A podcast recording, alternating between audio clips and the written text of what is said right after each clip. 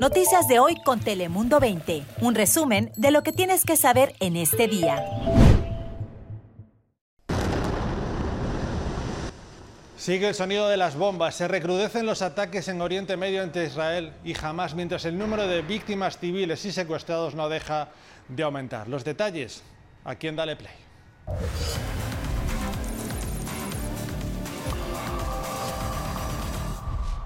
¿Qué tal? ¿Cómo estás? Bienvenido a tu casa, bienvenido a Dale Play, un espacio informativo donde en pocos minutos te traemos, como siempre, las noticias de California que más te interesan. Así que comenzamos de inmediato con las cinco noticias más importantes del día.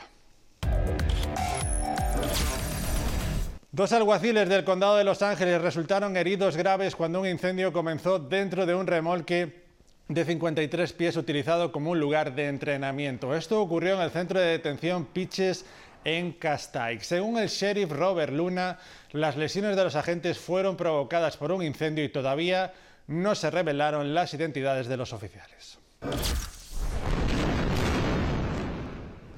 Como les decíamos al inicio, en Oriente Medio siguen los intensos ataques de Israel en la franja de Gaza contra el grupo terrorista Hamas. Al mismo tiempo se dan más detalles sobre las agresiones por parte de miembros de Hamas que han entrado a comunidades israelíes cercanas a la frontera para realizar masacres, asesinando a ciudadanos de Israel y llevándose más personas como rehenes. Hasta ahora se registran más de 1.200 israelíes muertos y 2.700 heridos. Entre los muertos están 14 personas estadounidenses, mientras que en Palestina fallecieron ya al menos 1.100 personas y estas cifras desgraciadamente podrían aumentar en las próximas horas.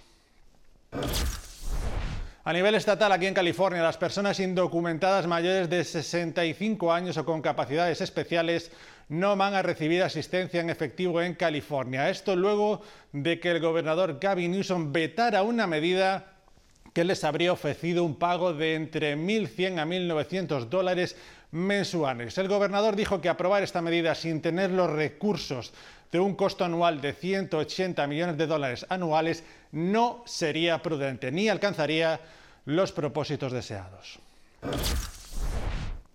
Y para combatir el grave problema de las sobredosis de fentanilo y opioides, atento a esto porque el condado de Los Ángeles está instalando clínicas en varias bibliotecas para el entrenamiento y distribución del medicamento Naloxone. Los interesados pueden recoger una dosis gratis, solo deberían proveer una identificación, prueba de seguro y completar un vídeo de entrenamiento sobre cómo administrar la dosis. El programa estará funcionando desde mañana hasta el 9 de noviembre.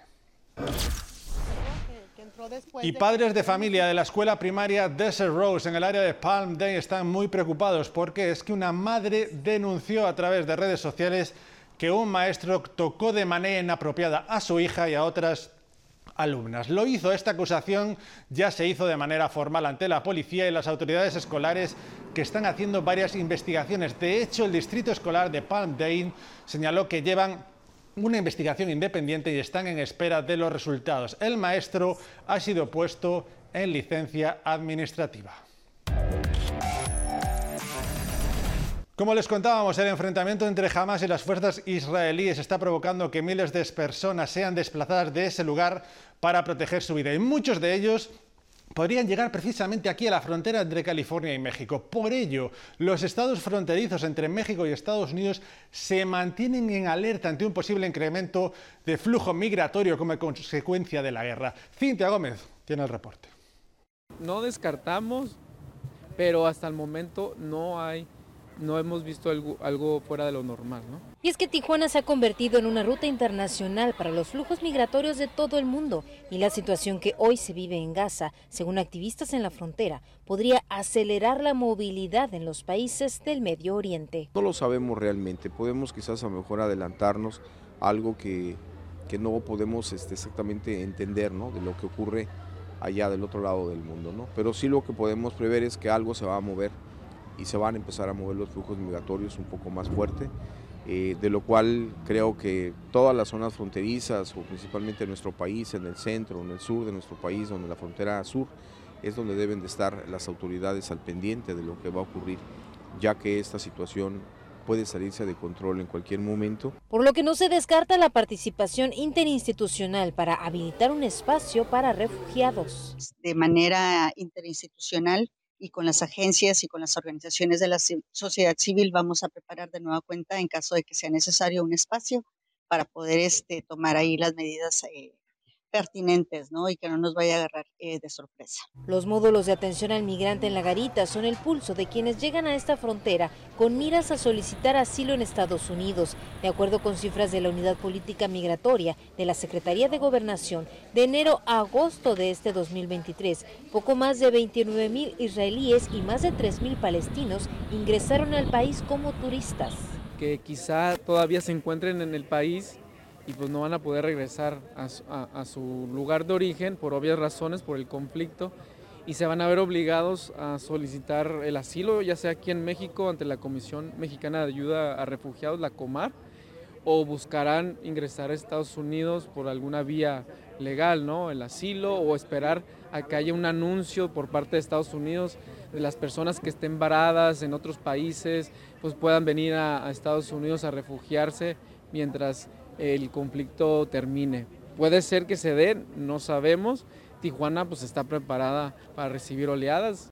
Mientras tanto, las autoridades afirman que no hay crisis de espacios en los albergues, pero actualmente Asabil, el único albergue musulmán en la región, se encuentra su máxima capacidad, por lo que las familias de esta comunidad migrante han sido colocadas en otros espacios como Juventud 2000. Aquí tenemos una comunidad que es de Pakistán, es una familia de más de 14 que están ahorita mismo aquí en Juventud 2000 y que bueno, apenas nos vamos familiarizando con comunidades que vienen de esos lugares o de esos países.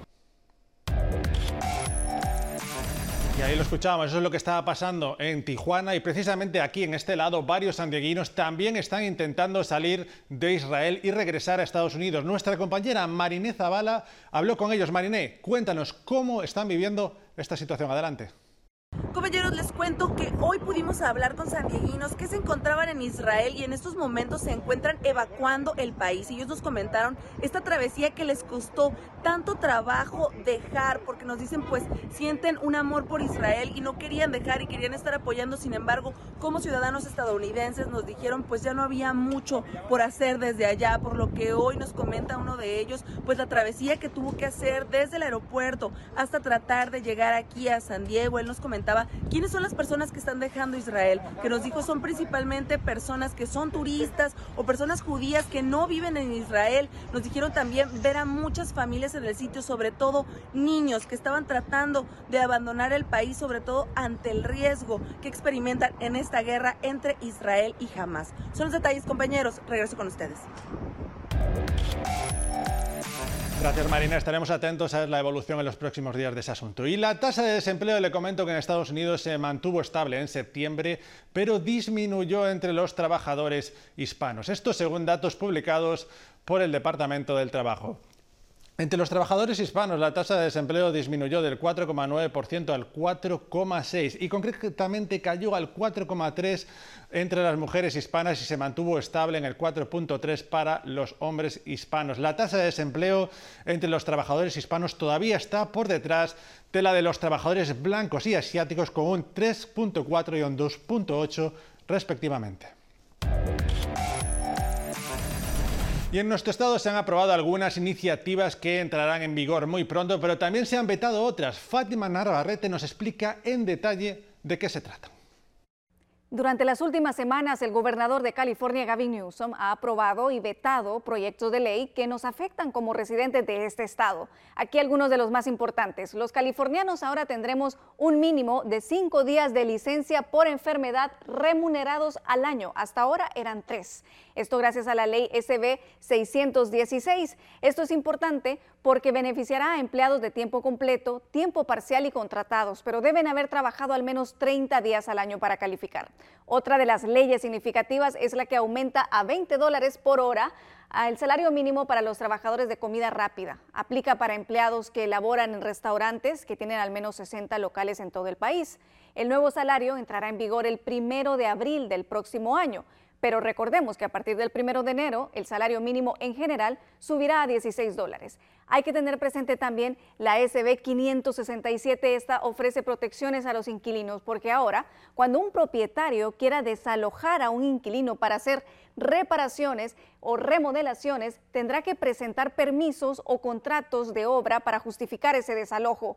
Además, si se quiere mudar a la unidad del propietario o es un familiar del propietario el que quiere mudarse, ese familiar deberá vivir allí por al menos un año y el lugar debe estar ocupado dentro de los primeros tres meses después del desalojo de los inquilinos. Pero bueno, el gobernador también vetó otros proyectos de ley, como el que iba a prohibir a las compañías de seguro cobrar más de 35 dólares por la insulina que se necesita para el tratamiento de un mes. Recordemos que Newsom ha prometido que California producirá su propia marca de insulina y que será a un precio asequible. También Newsom le dijo no a la ley que despenalizaba los hongos y otros psicodélicos que son usados como terapias alternativas. Y tampoco firmó la propuesta de ley de las llamadas cafeterías de cannabis al estilo Amsterdam, que iba a permitir a los establecimientos ofrecer un espacio para que la gente consumiera cannabis de forma social,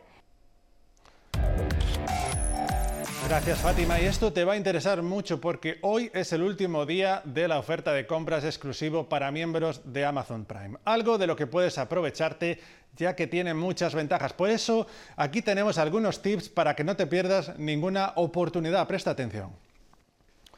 Lo primero que debes hacer es asegurarte de ser miembro Prime para garantizar las ofertas. Lo siguiente es visitar la página del evento para crear alertas de ofertas de los productos pues, que más te interesen. También puedes descargar la aplicación de Amazon en su celular, analizar bien siempre, muy importante, las opciones de devolución de productos y también puedes, por supuesto, personalizar tus compras y que te presente que la planificación de las compras le puede ahorrar hasta un 50%. En las ofertas anticipadas, la venta se acaba hoy ya a medianoche de este 11 de octubre.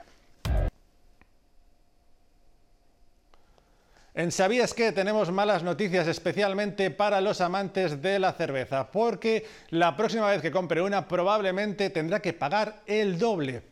¿Por qué? Pues debido precisamente a un estudio realizado por un grupo de investigadores y un científico de la Universidad de California en Irvine que indican que la cebada está siendo afectada por la sequía extrema y las olas de calor. Por ahora, los agricultores están cortando el grano para hacerlo más resistente y también están implementando técnicas avanzadas de cultivo para crear granos que resistan.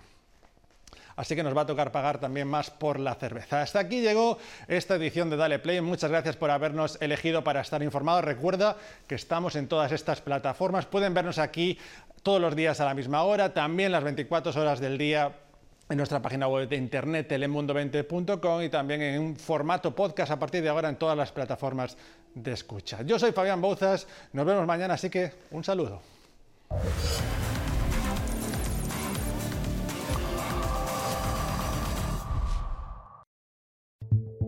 Noticias de hoy con Telemundo 20. Suscríbete para recibir alertas y actualizaciones cada día.